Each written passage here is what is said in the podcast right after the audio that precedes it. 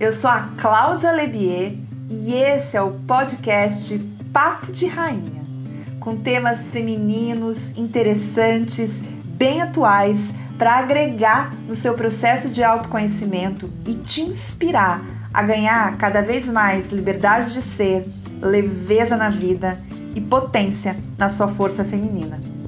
Vem, chega, entra, respira fundo. Vamos lá! Seja muito bem-vinda à minha roda, minha rainha!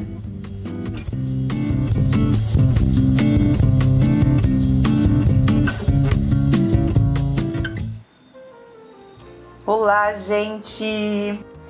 Poxa vida, que delícia estar de volta ativa depois das minhas férias e com bastante conteúdo aí para compartilhar com vocês.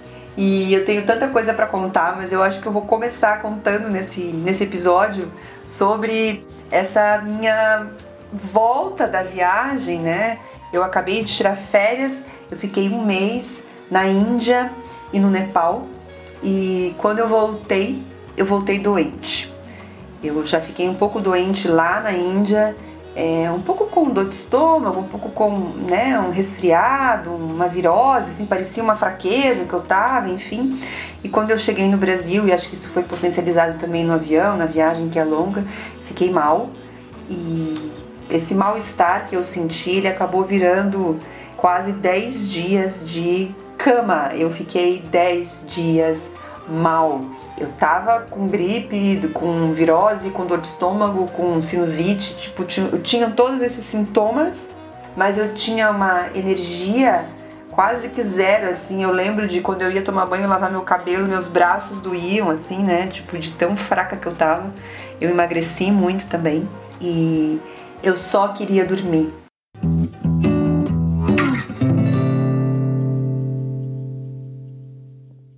Tinha muita tristeza, eu tinha muita fraqueza, eu tinha muitos pensamentos ruins. Enfim, olhando para isso agora, né, que eu já saí, eu vou, eu vou chamar aqui com vocês de um buraco. Eu entrei num buraco, né? Agora que eu saí do buraco, eu olho e vejo como eu, como eu fui para um buraco mesmo, né? E a última coisa que eu imaginava depois de chegar de umas férias incríveis, porque a minha viagem foi muito boa, foi muito bacana, né? Eu, eu realizei um sonho e fiz tudo que eu queria, enfim, foi linda a viagem. Eu nunca imaginei que eu ia chegar de viagem e cair num buraco. E é isso que eu queria contar para vocês e, e, contar também as reflexões que eu tive desses dias aí, né, no buraco.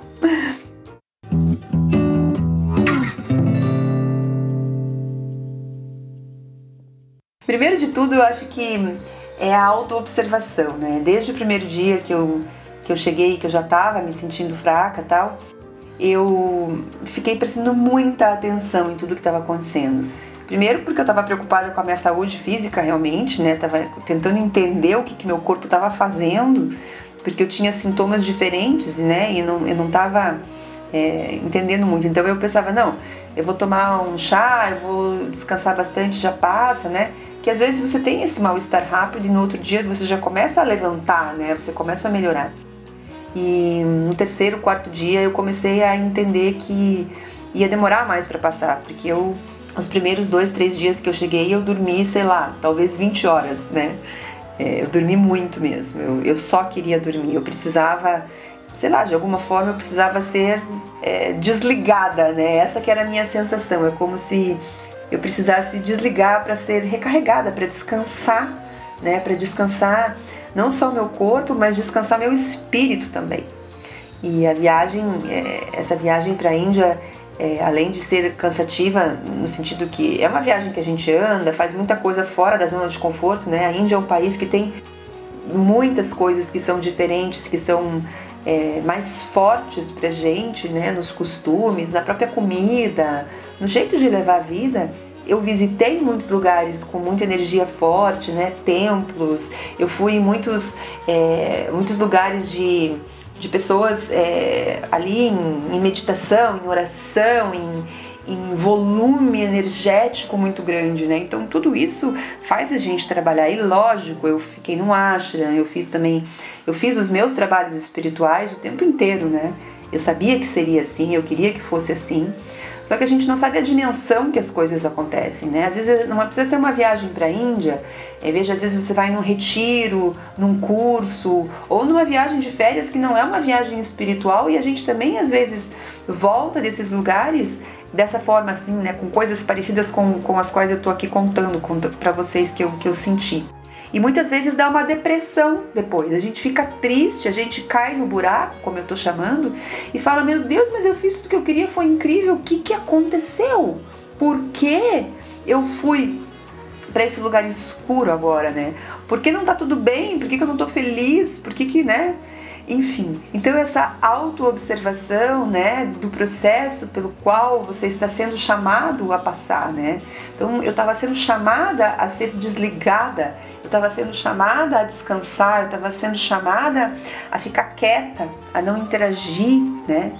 E eu fui entendendo todo dia um pouco mais disso e eu acho que a, grande frase é que eu fui me permitindo entrar nesse buraco e tem que cuidar muito com essa frase. Eu, estou cuidando bastante aqui da maneira que eu estou compartilhando com vocês, porque é uma coisa que tem que ter uma maturidade realmente, né? Tem que ter um processo de autoconhecimento para a gente poder se permitir entrar nesse buraco. É muito diferente, gente, a gente cair na deprê, cair na vitimização e ficar, ai meu Deus, agora eu tô aqui.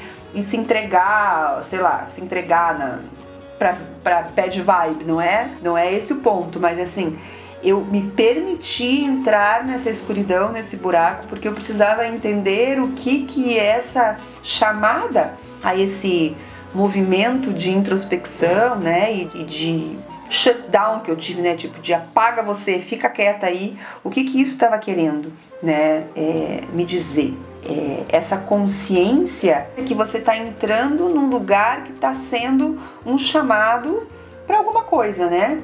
É, alguma coisa de evolução, de progresso, de cura, né? De transformação. O que, que era isso?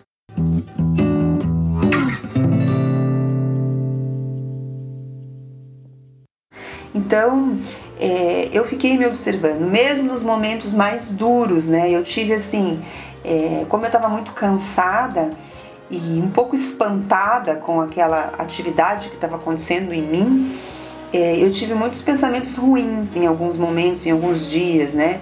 Pensamentos de morte, pensamentos de doença.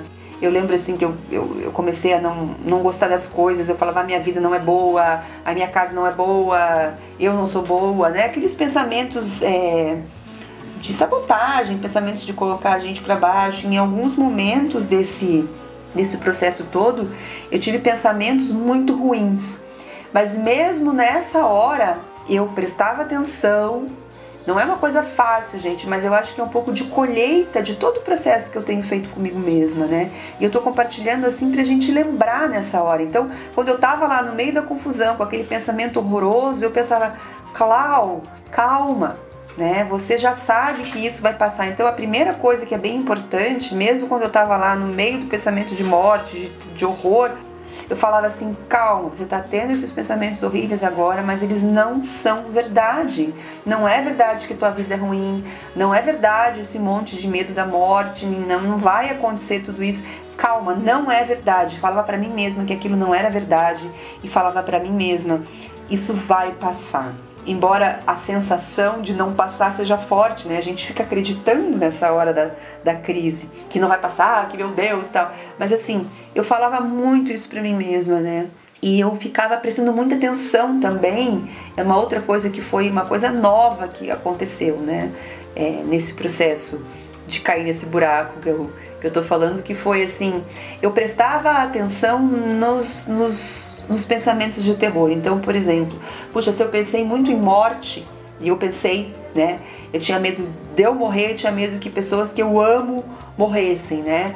Então, assim, por que que eu tive tantos pensamentos de morte nessa crise? Então, assim, que morte é essa? É a morte do quê? Né? Então, eu fui fazendo o meu quebra-cabeça do meu processo também. É, o que está morrendo em mim? Né? O que está precisando dessa escuridão? O que está precisando da permissão da morte, né? Então, assim, eu fui tentando entender, porque às vezes esses pensamentos vêm como símbolos, né? Você tem medo, sei lá, que a tua mãe morra, que teu pai morra, que teu marido morra, que tua cachorra morra, que você morra, mas não é que essas pessoas vão morrer, é que alguma coisa sobre tudo isso em você precisa morrer. Né? Então a gente tem que entender muito, às vezes, até os sonhos da gente. Né? A gente sonha uma coisa, ah, sonhou que alguém morreu. Não é aquela pessoa vai morrer. A gente tem que é, ir para a segunda camada das coisas e, e começar a analisar o nosso processo. Nós somos é, seres simbólicos, né? Os nossos pensamentos vêm cheios de símbolos, a gente recebe estímulo e mensagens de muita coisa que vão direto para o nosso inconsciente. Os neurocientistas aí já provaram por A mais B que a nossa mente consciente ela é 5% mais ou menos do, do, do que sabemos, né? O resto está no inconsciente. Então você imagina no momento de doença, no momento de, que eu estava debilitada, que a gente não está bem, de deprê, como o inconsciente trabalha. Então eu dormi muito tempo, eu dormia 20 horas por dia, 18 horas por dia. Imagine como o meu inconsciente trabalhou nesses dias todos, quanto material inconsciente estava querendo vir à tona e vinha às vezes, né? Sabe aquele aquele desenho que a gente vê assim que é o iceberg só a pontinha para fora, né? A pontinha para fora que estava ali era, ai, não sei quem vai morrer, ai, eu vou ficar doente, ai, minha vida não é boa. Mas não é isso, né? O que que tem por baixo disso tudo, o que que estava querendo vir. E quanto mais eu dava espaço e começava a abrir e analisar com olhos críticos os meus pensamentos é, ruins e negativos, eu começava a ligar uma coisa na outra e começava a me sentir bem também, porque eu comecei a montar um quebra-cabeça de muitas áreas da minha vida que estavam precisando é, de escuta, né?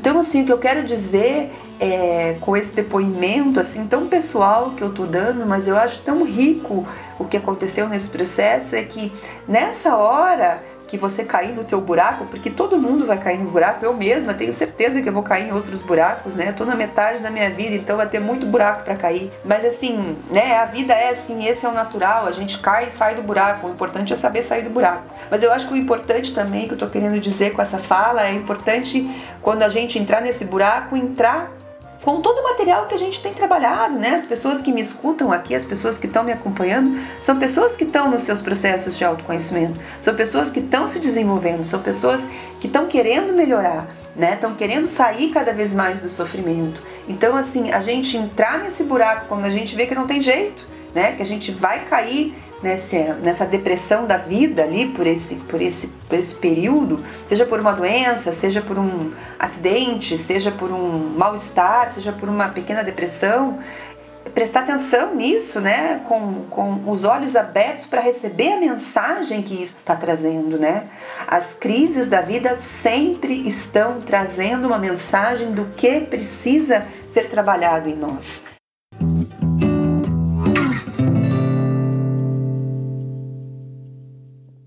E eu gravei um outro episódio recentemente, se você não escutou, eu acho que é bem legal escutar sobre os processos, né? Como a gente se desacostumou a passar pelos processos. E as crises são processos. A crise não é uma coisa rápida do dia para noite que você vai ficar mal, no outro dia você vai acordar ótima, vai engolir tudo e vai sair por aí perambulando, né?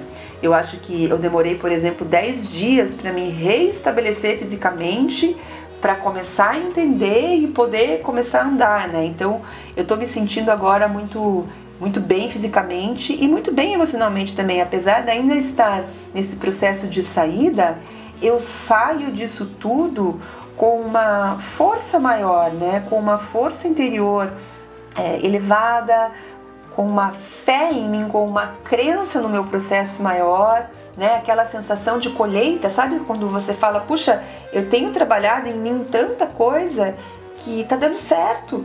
Essa crise que eu tive, eu já soube lidar com ela de uma forma melhor para eu sofrer menos e para eu entender mais a mensagem dela. Então, essa sensação de ter colhido os frutos do meu próprio trabalho interno é muito boa também.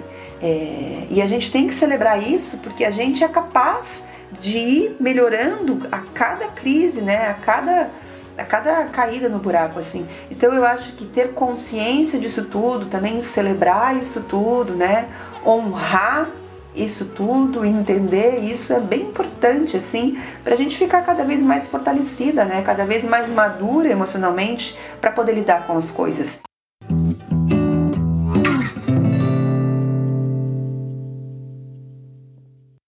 E essa maturidade emocional que vem com essas, com essas fases ruins, né? Elas também fortalecem a gente para a gente saber passar pelas fases boas com mais consciência também, porque muitas vezes a gente entra num, sei lá, numa alegria, num oba-oba, né? Como fala, assim, tipo, oh, uhul, tô numa fase boa, mas também não presta atenção o que, que essa fase boa tá plantando, o que, que essa fase boa tem de oportunidade, muitas vezes a gente fica mergulhado num êxtase, né, do prazer, daqueles prazeres, né, da fase boa, e não que isso seja ruim, eu acho que é bem bacana, mas é, a gente fica mais madura também para entender que essa fase boa não precisa ser um prazer, um amortecedor sem fim, que a gente fica abobada ali, não, sabe? Pô, que bacana, prestar mais atenção no que, que essa fase boa também está trazendo e pode se tornar né, com mais potência, melhor ainda.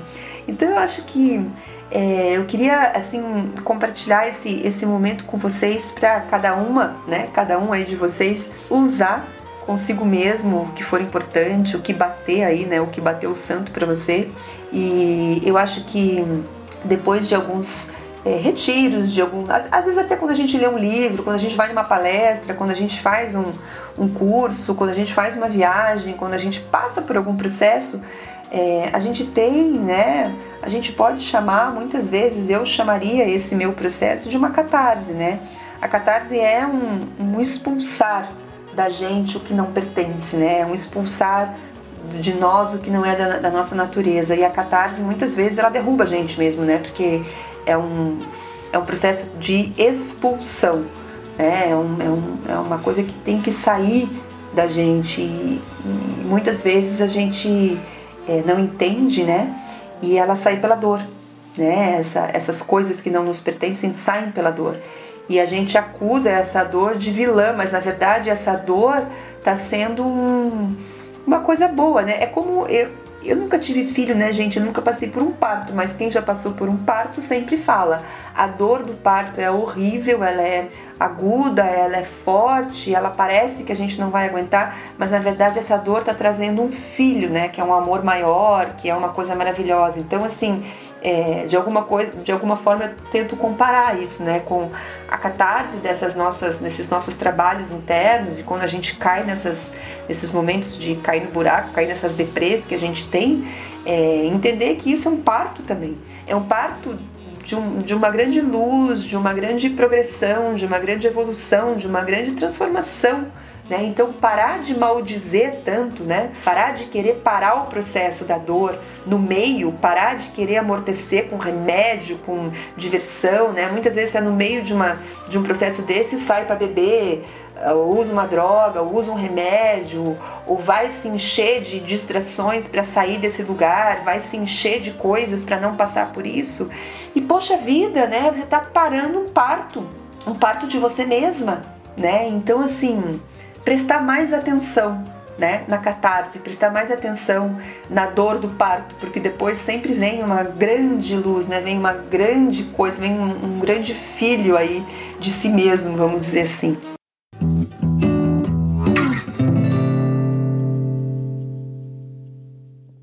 É, eu acho que é, não estou romantizando né, a dor nem nada, mas ela faz parte da natureza de todo mundo, né? A gente não tem como evitar as depressões da vida.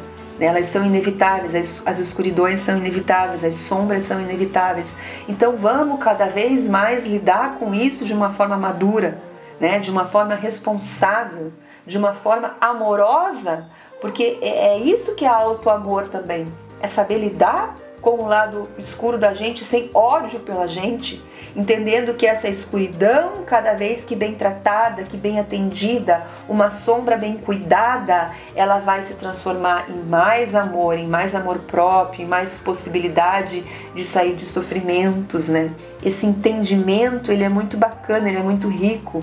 Ele vem com uma maturidade, sim, mas eu acho que quanto mais as pessoas que passam por isso, como eu, né, compartilharem esses esses momentos de uma forma não romantizada, mas de uma forma madura, né, que é diferente. Eu não estou romantizando o que eu passei, não foi fácil, né, não está sendo fácil, mas eu consigo ver o benefício de estar passando por isso, olhando no olho da minha dor, olhando no olho do meu processo, é, sabendo que eu já tenho ferramentas para passar por isso, sabendo que eu sei o tanto que eu trabalhei internamente para passar por isso e enfrentar isso. Vamos embora, vamos passar por isso e já colheu os frutos de menos sofrimento e de mais possibilidade no futuro para que isso seja cada vez mais fácil, né?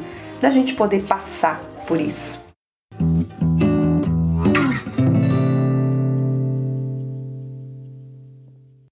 Então eu queria deixar esse depoimento dessa, desse processo e não não fantasiando, mas falando para vocês o quanto que processos fazem parte da vida, o quanto que é um dia de cada vez, o quanto que é um passo, o quanto que é importante a gente ter mais do que tudo na vida é paciência com a gente mesmo, sabe? A paciência, eu vejo assim ela como o carro-chefe desse auto amor, como o carro-chefe da evolução a gente tem perdido muito paciência com todos os processos, né, com todas as naturezas e essa retomada do entendimento do tempo das coisas, ele é a coisa mais curativa, é a coisa mais amorosa, acho que é a coisa mais importante que a gente tem que retomar.